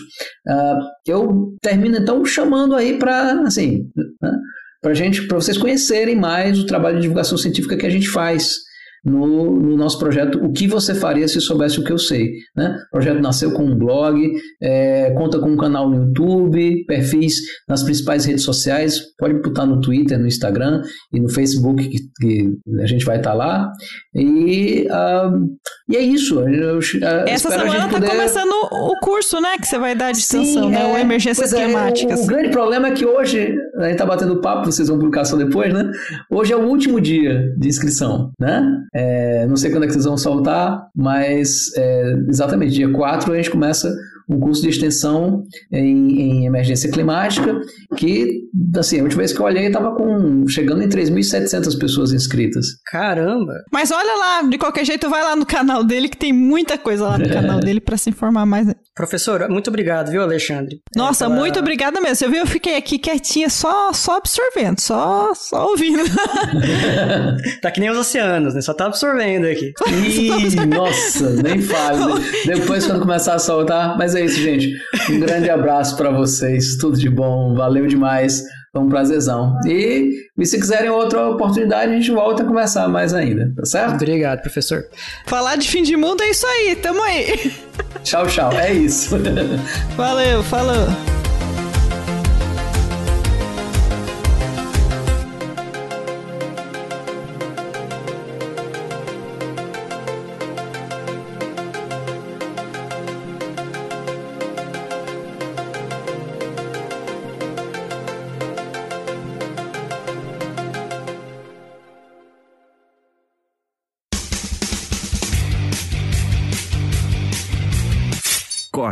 Edição de podcast.